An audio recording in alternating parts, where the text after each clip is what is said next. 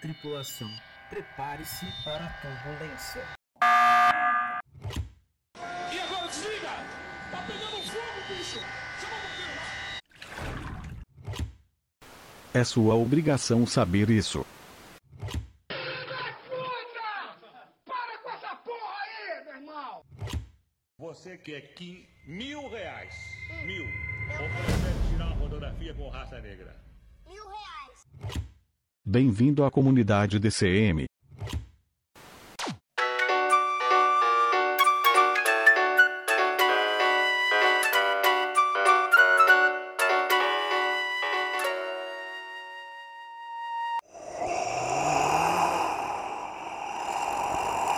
Aí, você. O episódio já vai começar, acorda aí.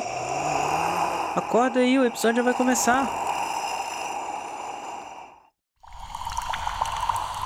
Fala pessoal, meu nome é Bruno Moura, sejam muito bem-vindos a mais um episódio do Desconfigurando Mentes e fiquem ligadinhos nesses recados que eu vou dar para vocês. Os queridos, a comunidade mais desconfigurada da podosfera precisa da ajudinha de vocês. E para fazer isso é muito simples, basta você compartilhar os nossos episódios nas redes sociais ou indicar o nosso podcast para os seus amigos. E se você quiser colaborar financeiramente com o projeto, existe uma assinatura mensal a partir de R$ reais. É o valor do pastelzinho na feira, em que você contribui para que o Desconfigurando Mentes continue existindo e a cada vez mais melhorando o conteúdo. Fala pessoal, mais um episódio do Desconfigurando Mentes e hoje nós voltamos com a nossa jornada aqui do Extra DCM, que é falar sobre essa série maravilhosa que é o The Midnight Gospel, né? E hoje a gente vai falar sobre o episódio 6, que chama-se Mente Superlotada. E para falar comigo, né, para bater esse papo aqui comigo hoje sobre Midnight Gospel, está aqui a Agatha. E aí, Agatha, tudo bem com você? E aí, Bruno, tudo ótimo? É, como você já me apresentou, meu nome é Agatha, sou psicóloga clínica, formada já há quase três anos. E a minha abordagem principal é a terapia cognitivo-comportamental, que está diretamente ligada a mindfulness, em especial a sua terceira onda, que entra com tudo nessa nova geração de psicologias. É, o, o mindfulness ele tem, ele tem cada vez mais sendo uma das ferramentas também para psicologia, né? Sim. Em casos de desde transtornos de personalidade ao de humor, ele entra de uma forma abrangente e fora que a neurociência está aí como base de tudo, né? E está interligado com, com uma coisa maravilhosa que acontece com a gente no dia a dia. É bem legal. Eu assim, é, óbvio que eu sou mais ligado à questão do, da meditação. É, eu não sei se eu posso falar isso, né? Meditação raiz, que é a meditação oriental, da, né, da filosofia oriental, do budismo. E aí eu, eu assim, eu até eu queria, acho que é interessante você explicar, não sei se você está inteirado em relação a isso, mas uh, o, o mindfulness ele veio depois, né, como uma forma de eu, eu, me parece que o mindfulness é algo que veio para poder, de certa forma, é, ser inserido na sociedade com menos tabu do que a meditação propriamente dita. Será que é isso? Seria isso? É basicamente isso, né? Quando a gente fala em meditação, as pessoas pensam em alguém com um manto assim meio marrom, como se fosse um budista, no alto de uma montanha, com um sacrifício total para chegar lá e conseguir uma atenção ou até mesmo uma plenitude. É como se as pessoas vissem que a meditação é basicamente esvaziar a mente de todos os pensamentos e esvaziar o corpo de todas as emoções, e é bem o contrário disso. É diretamente na meditação que encontramos todos os pensamentos e emoções possíveis. A questão principal é que damos enfoque a apenas um deles e trabalhamos diretamente com ele a ponto de trazer um bem-estar maior e lidarmos com aquele conflito, aquele incômodo daquele momento. É, exatamente. E, uh, mas segura aí, o, o Agatha, porque a gente vai falar disso daqui a pouco. É, o que, que é, velhinho? E é o seguinte, nesse episódio 6, né, o Clancy, ele conversa com um cara chamado David Nietzsche, É, eu não lembro se no episódio ele chama ele chama David mesmo. É porque eu já me esqueci. Mas o convidado lá do Duncan Trussell, porque eu vou repetir aqui, gente, é, o, a série ela é baseada no podcast americano The Duncan Trussell Family Hour. E o convidado é, do Clancy nesse episódio, do Duncan, né, é o David Nietzsche. E ele é professor de meditação e também compositor. Ele já ganhou até um Emmy. E ele participou só somente de sete episódios do podcast de tão, de tão interessante, de tão tanto conteúdo que esse cara tem, né? Logo no começo do episódio, o Agatha, a gente come... a gente já tem o Clancy num estado de nervo caótico, né? A irmã dele chega a ligar para ele e, e, até cita, se eu não me engano, uma frase de Gandhi. Ele corta a frase no meio, de tão furioso que ele tá. E aí, uma das frases que ele complementa logo depois é que todos nós compartilhamos as mesmas vibrações. Então é aquele lance da se você dá uma resposta atravessada, você vai ter uma resposta atravessada. O que, que você pensa sobre isso quando a gente fala quando a pessoa ataca você e você responde de uma forma agressiva ou você pode responder de uma forma mais sutil e talvez apaziguar é, aquela raiva que está sendo que está sendo trazida ali por aquela pessoa, né? Como é que você pensa sobre essa relação, essas relações que acontecem quando uma pessoa está um pouco mais furiosa e a outra acaba induzindo mais fúria ali através de um outro comportamento idêntico? É, o que a gente percebe nas nossas relações atualmente é basicamente isso, né? Aquela pessoa que é um pouco mais agressiva vai fazer com que o outro também corresponda com agressividade. Até porque estamos tão agitados com o que acontece à nossa volta que esquecemos de parar e pensar sobre aquilo que está sendo proposto. Então, sim, é uma coisa que acontece frequentemente, é difícil às vezes de lidar com isso. A gente vai muito no impacto daquilo que a gente pensa e sente ao mesmo tempo e esquece de avaliar. A gente chama um pouco de uma comunicação mais assertiva, que é quando eu recebo essa agressividade, consigo perceber que ela não me pertence, ela não cabe a mim, cabe ao outro, e até ajudo o outro a lidar melhor com ela. Eu até tava assistindo um filme esse final de semana que, que fala sobre as. Ele fez uma crítica, obviamente, de forma exagerada, né? Porque se trata de uma ficção, mas sobre as brigas de trânsito.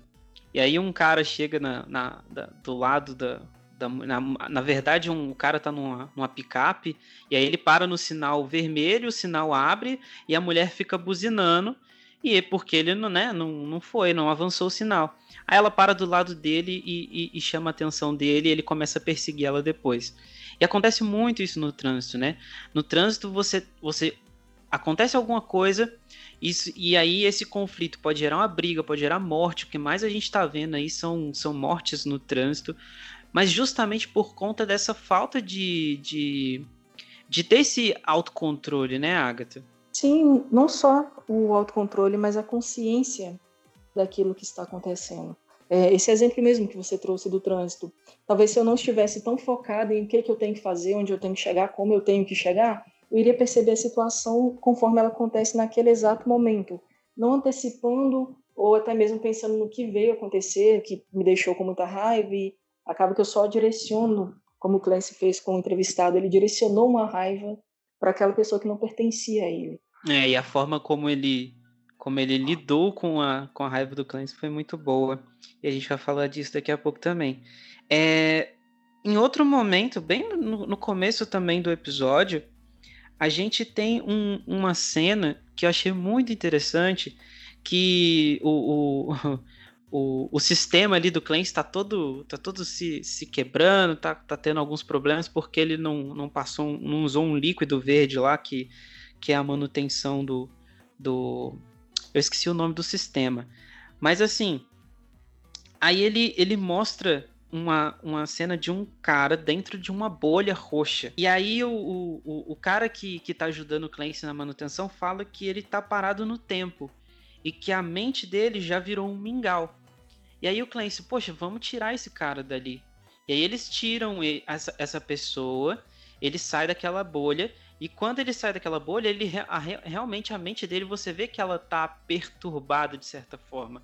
E aí me, me ligou muito essa questão de a sociedade ela ela tá é, em um momento aonde a saúde mental ela tá de certa forma debilitada, né? As pessoas elas estão estão realmente cada vez mais doentes em relação a essa questão da saúde mental, porque é difícil você conseguir sair da bolha, ainda mais com as redes sociais e tudo.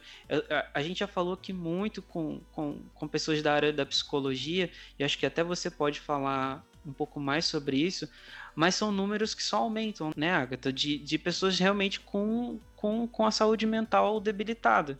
Sim, isso é um fator muito preocupante. É, infelizmente, a saúde pública no Brasil, por mais necessária, e obviamente ela é necessária, é, infelizmente ela não consegue atender a real demanda de saúde mental que temos.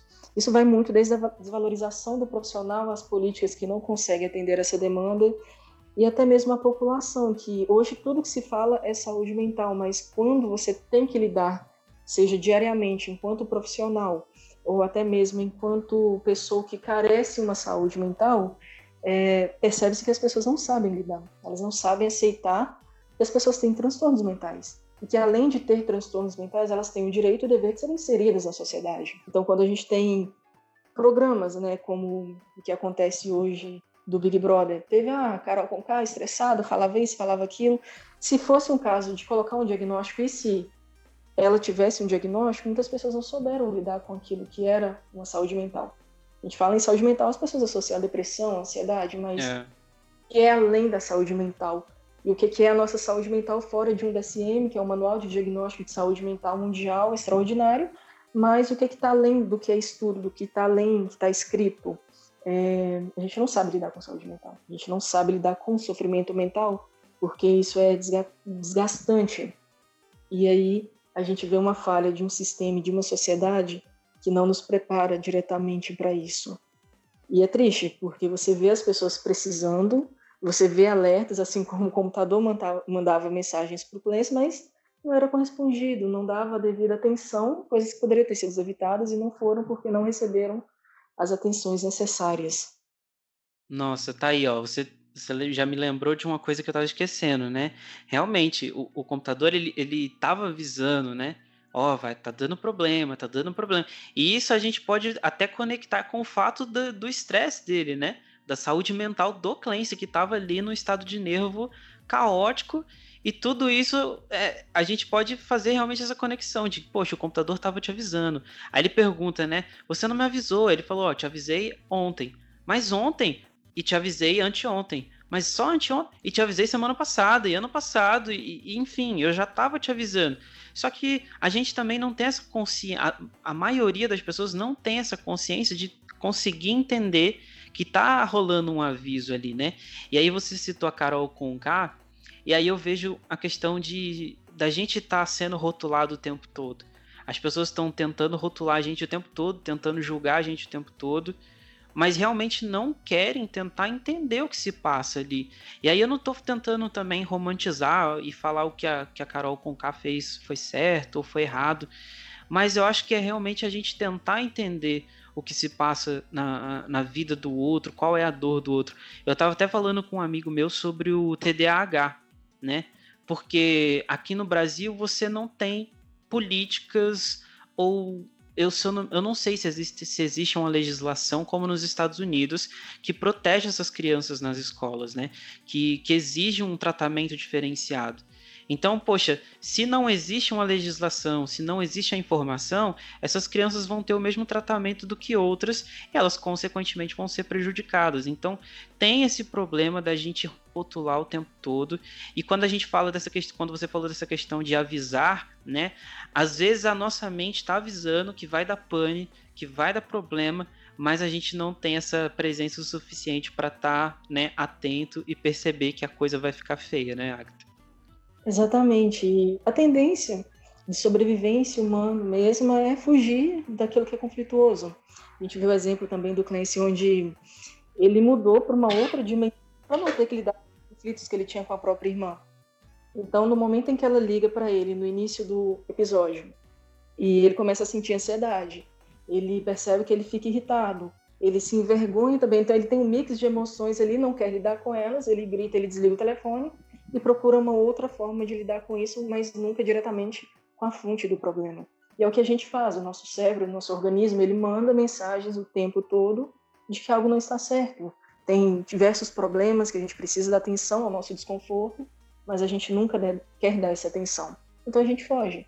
A gente vai fazer qualquer outra coisa, a gente vai se distrair, vai é, se interter com o que for, mas não vai lidar com aquilo.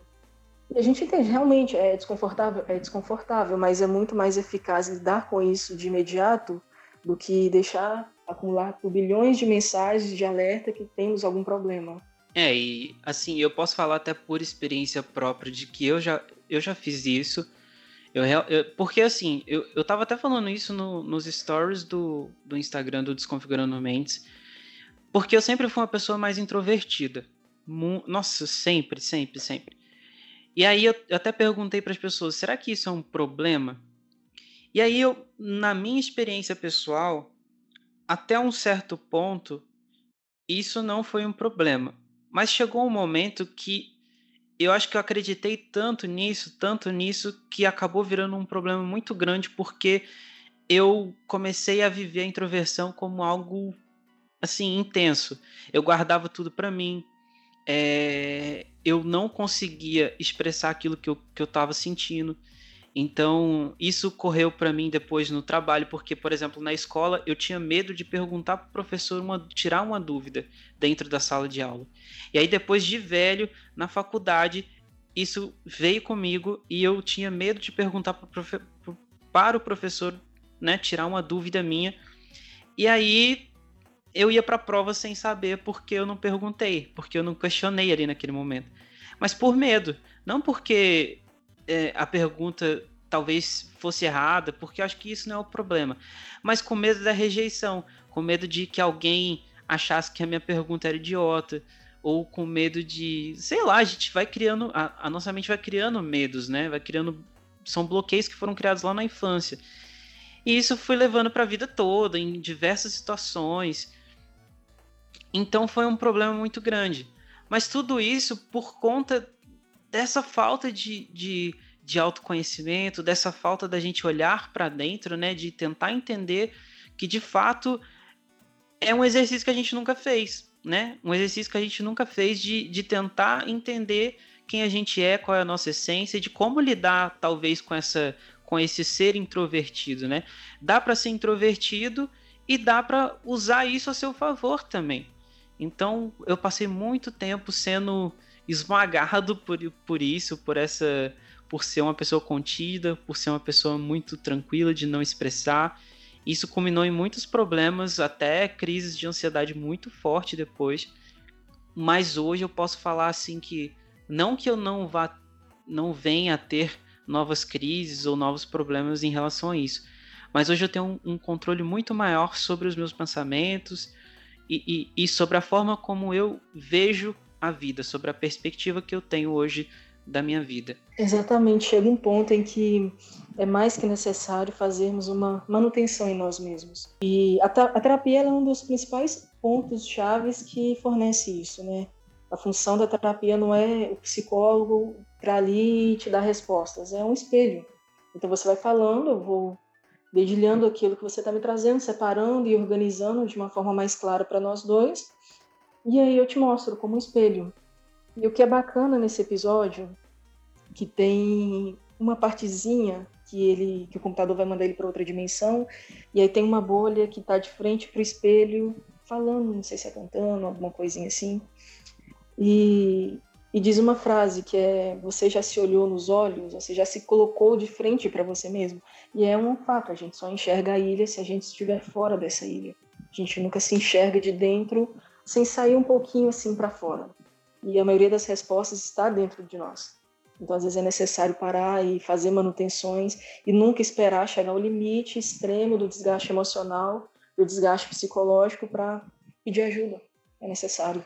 É, porque aí se não, se não acontece, o, o que aconteceu com a bolinha, né? Porque ela estoura, ela explode e, e aí isso parece também uma, uma certa analogia em relação à nossa mente, que chega um momento que se você não consegue enfrentar, né, esse teu eu aí que tá, que tá escondido, é, você acaba estourando, e aí acho que é o, o grande problema da coisa. É.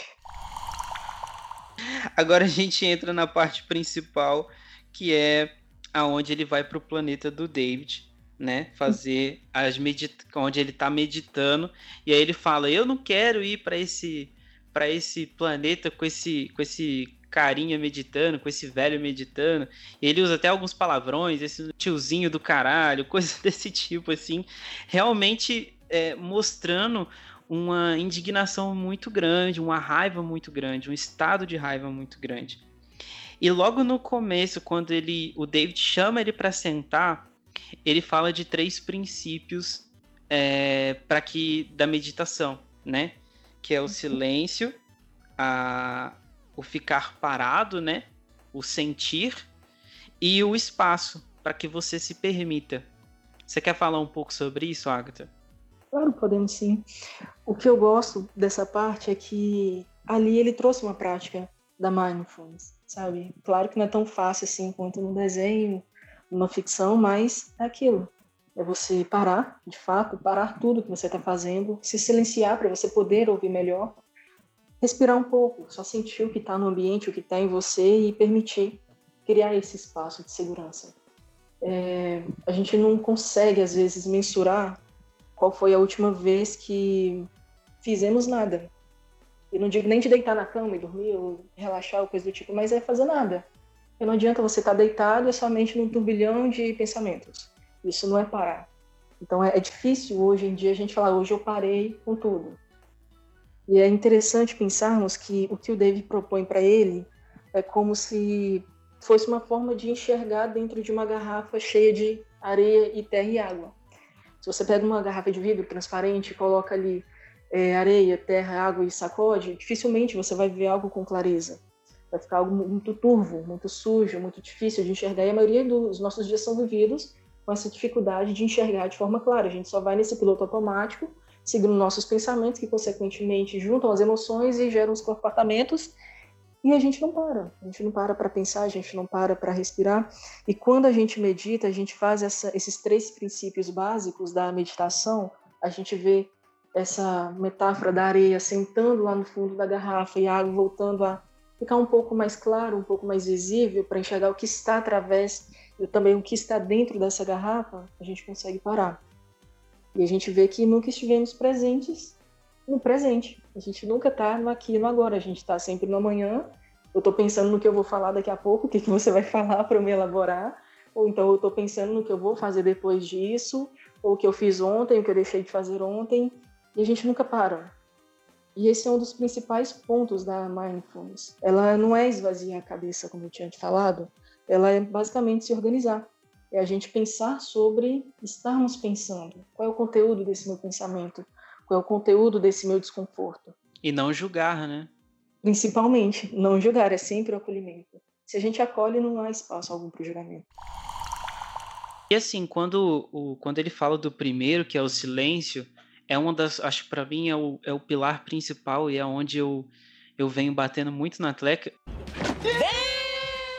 Na tecla e, e vem até, de certa forma, me incomodando, porque Hoje o barulho me incomoda muito.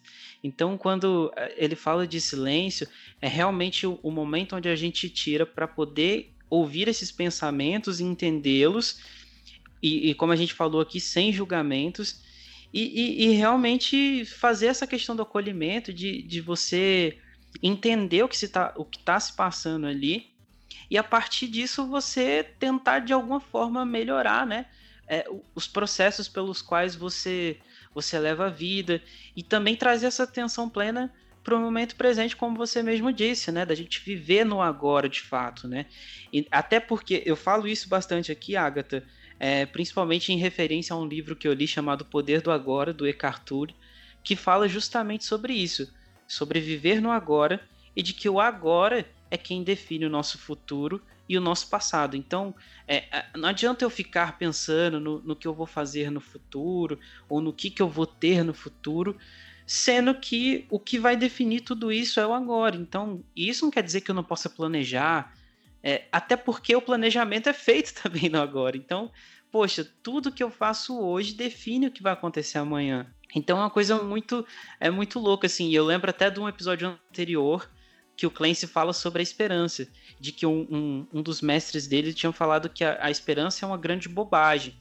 E assim, eu não levo ao pé da letra porque cada ser humano pensa de uma forma diferente.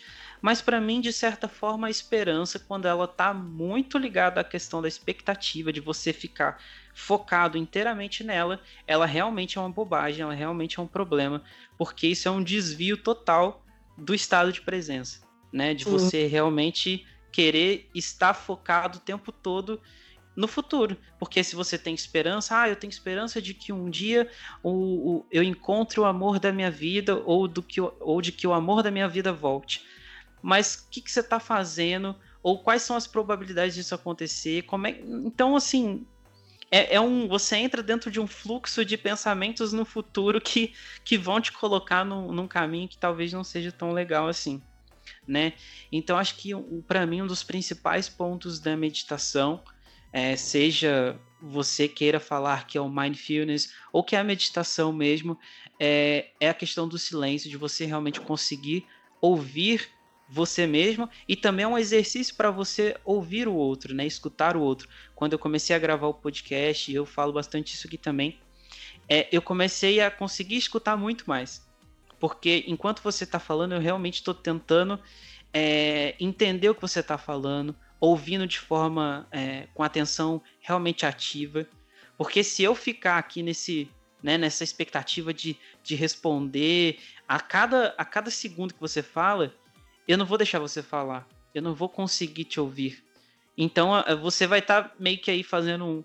um você está passando informação para mim, mas nada do que você está falando eu estou absorvendo e não estou aprendendo nada com isso. Então é muito importante a gente usar do silêncio para aprender até essa escuta ativa. Sim, essa é uma prática. E quando a gente fala prática, a gente tem que ter a noção do entendimento de que isso requer treino. Ninguém pega um instrumento musical hoje amanhã já é o, o mestre daquela área da música, etc. Tal. Não, é um treino diário. Às vezes é cansativo, mas é necessário se a gente quiser alcançar um bem-estar. É uma dedicação que a gente tem que ter conosco mesmo. E tem um, até uma frase do, do episódio 3 que eu carrego ela bem comigo depois que eu assisti a série, chorei muito sobre a série também. Uhum. É, a iluminação é só o começo. Então, muitas das vezes, quando a gente para né, em silêncio, fecha os olhos e vê que ficou tudo escuro e agora eu estou prestando atenção em mim, eu começo a me iluminar e essa iluminação vem de dentro para fora, então estou começando algo seja organizar os meus pensamentos, seja entender o que eu estou sentindo, ou seja simplesmente sentir o meu corpo deitado no chão, na cama, no que for, é simplesmente sentir que há uma harmonia que interliga os meus músculos aos meus ossos, aos meus tendões e ao universo que está ao meu redor também. E os sons que estão lá na rua não devem interferir naquilo que eu estou fazendo, da mesma forma que as emoções que eu sinto não devem interferir no meu comportamento com a outra pessoa. É claro que há momentos que é difícil, isso é, é de fato, somos humanos, seres falhos e tendemos ao erro. Ouvimos do erro, né? Quem sabe? Uhum. Uma questão de que vale a tentativa. Se a gente quiser falar sobre bem-estar, bem-estar físico, bem-estar mental, é uma tentativa que é necessária se fazer. Caso contrário, é um pouco mais difícil. Vai ser um caminho muito mais árduo, porque não vamos saber o limite da distância que conseguimos caminhar sem olhar para os nossos pés. A gente tem que entender essa estrada. A gente tem que fazer o planejamento, como você falou, mas dentro de uma realidade. E é uma realidade que eu só enxergo quando eu estiver no aqui e no agora, não quando eu estiver na expectativa do que vai vir a acontecer ou na prepotência de achar que pensar no passado vai ser o suficiente para eu me sentir bem com aqui e o agora. Isso não vai acontecer, infelizmente. E até tem uma frase, eu não lembro se é o Clancy ou se é o David que fala, mas é aceitar estar exatamente aonde você está, né? Sim, exatamente. Isso é o acolher.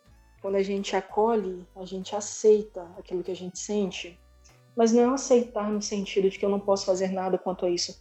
Tanto que Sim. no episódio mostra se ele resolveu ou não os conflitos com o irmão. Só mostra que ele tô de boa agora que saí daquela viagem louca. Mas o aceitar, ele requer uma tomada de consciência que a gente evita o tempo todo. A gente foge dela. Isso nos sufoca.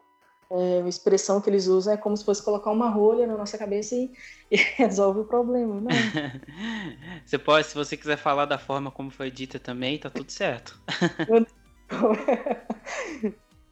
a introversão.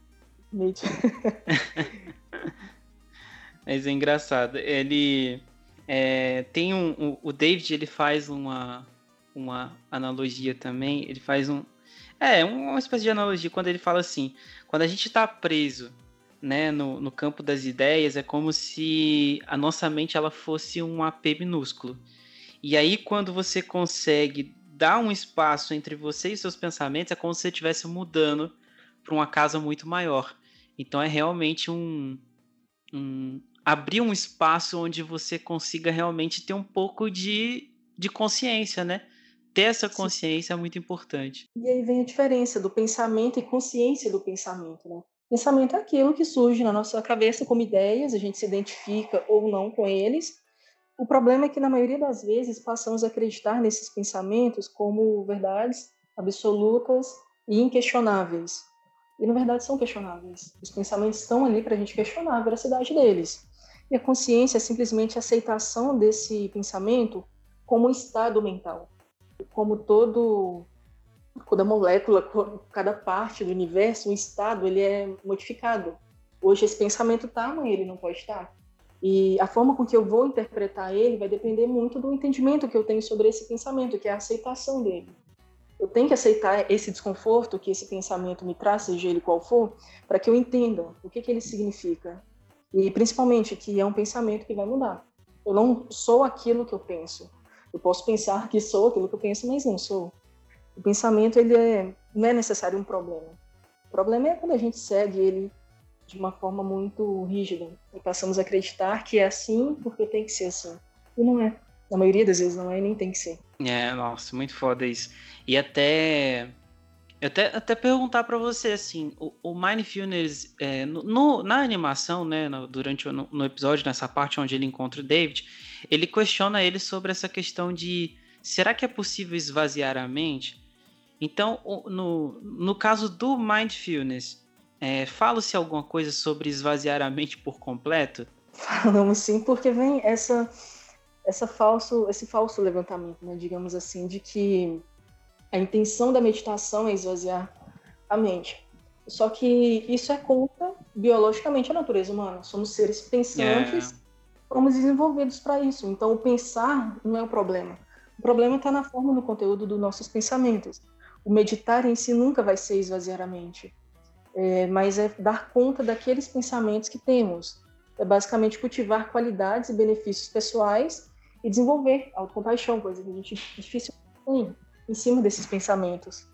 Aí entra o lance do, do plug, né? Que ele fala do plug. Que não dá para você. Não é simplesmente você colocar um plug lá e pronto, desligou.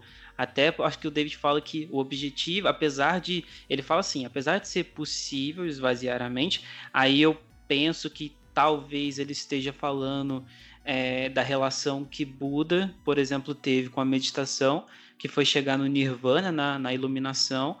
Mas ele falou assim que não é o objetivo da meditação, né? O objetivo é realmente você ter essa perspectiva de que você pode lidar com seus pensamentos e não esvaziá-los né, da sua cabeça. Sim, desculpa, minha gata chegou aqui.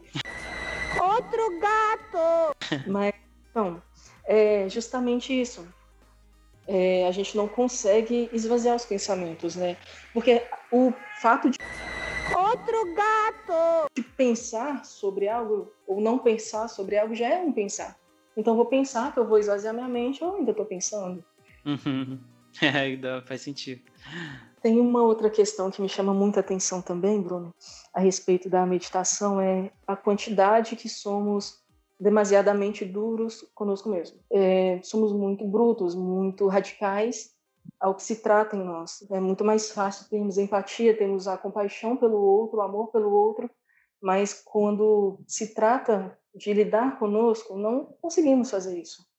E a meditação é um dos principais portes para trazer essa autocompaixão. Até porque sem autocompaixão eu não consigo acolher os meus pensamentos os meus conflitos. E sem esse acolhimento eu não consigo fazer nada comigo. Uau, é foda.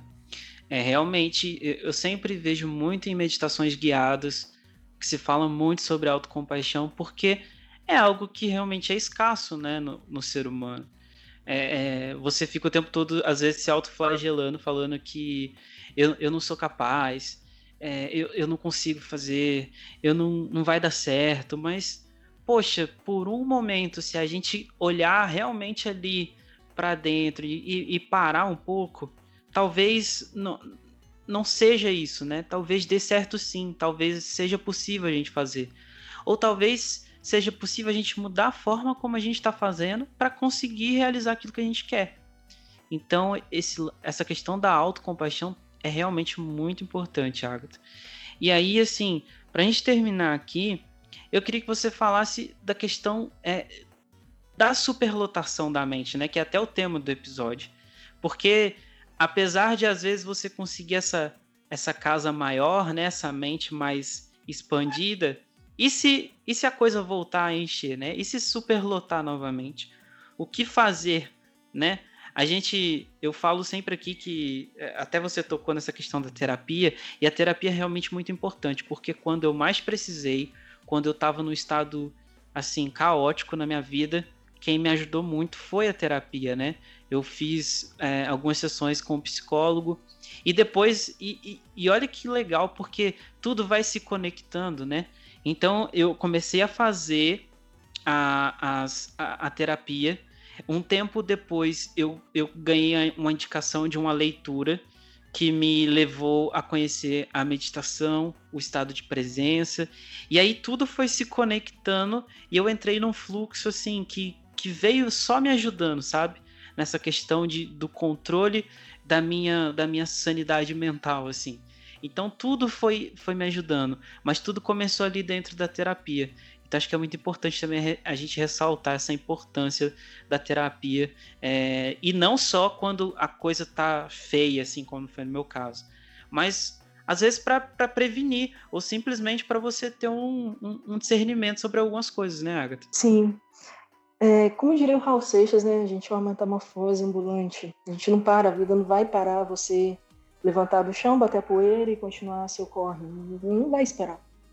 É triste, é frustrante na maioria das vezes, mas é a realidade, não tem como esperar. E vai chegar um momento sim, você vai estar tá bem, amanhã você vai estar tá mal, a sua mente vai estar tá em paz hoje e talvez amanhã ela vai estar uma turbulência danada e você vai estar dentro de um rio sendo jogado de um lado e para o outro e às vezes sem saber nem lembrar que sabe nadar. O que acontece é que, da mesma forma que essa mente vai se encher novamente, ela também pode se esvaziar. E aí a gente vê a influência de uma forma mais concreta, no sentido de organismo mesmo, da meditação. A gente tem uma coisinha chamada neuroplasticidade, que é modificação cerebral quando a gente consegue realizar algo novo. Então a gente prepara o cérebro, prepara novos caminhos para que a gente saiba lidar com esses conflitos que vão surgir novamente.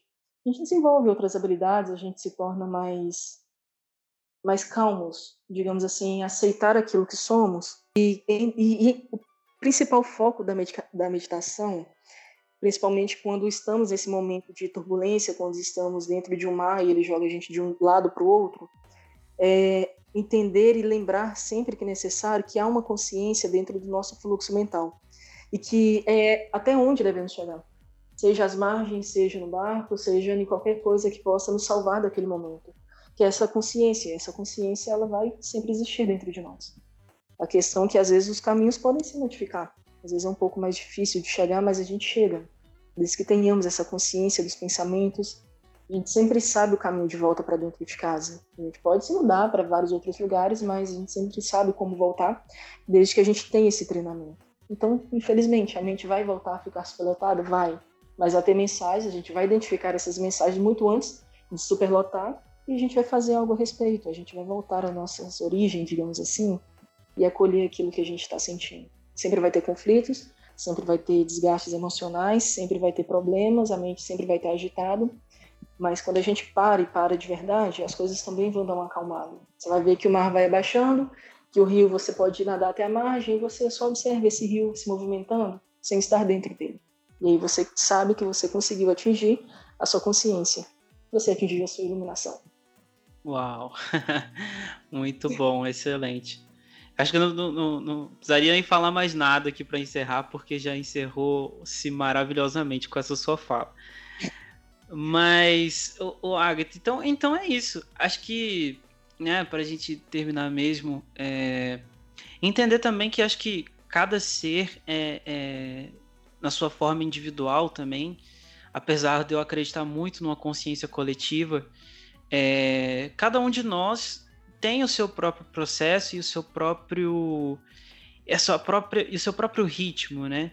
Então não adianta a gente é, querer atropelar também o processo pelo qual a gente está passando, porque acho que cada etapa é muito importante ser vivida e, e não é tentando atropelar, né? Como você disse lá no começo, no começo que meditar não é um, não é como é, na, na verdade, nenhuma habilidade que você vai adquirir, né, uma habilidade nova, não vai ser da noite para o dia. Você não vai aprender a tocar violão, você não vai aprender a meditar da noite para o dia. Você vai ter que se entregar de coração, de corpo e alma.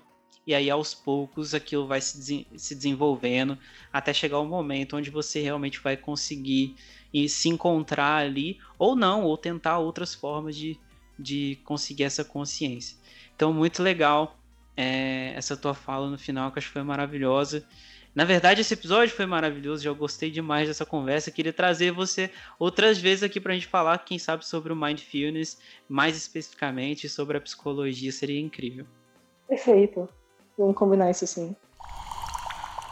Então é isso, pessoal. A gente fica por aqui. Eu queria agradecer demais a Agatha por ter participado, porque foi um convite meio inusitado, né, Agatha? Foi lá no, no, no, grupo do, do Midnight Gospel no Facebook e eu mandei e, e, uma, uma galera assim topou, foi muito legal e a Agatha foi uma delas. Obrigado mesmo por ter participado aqui hoje.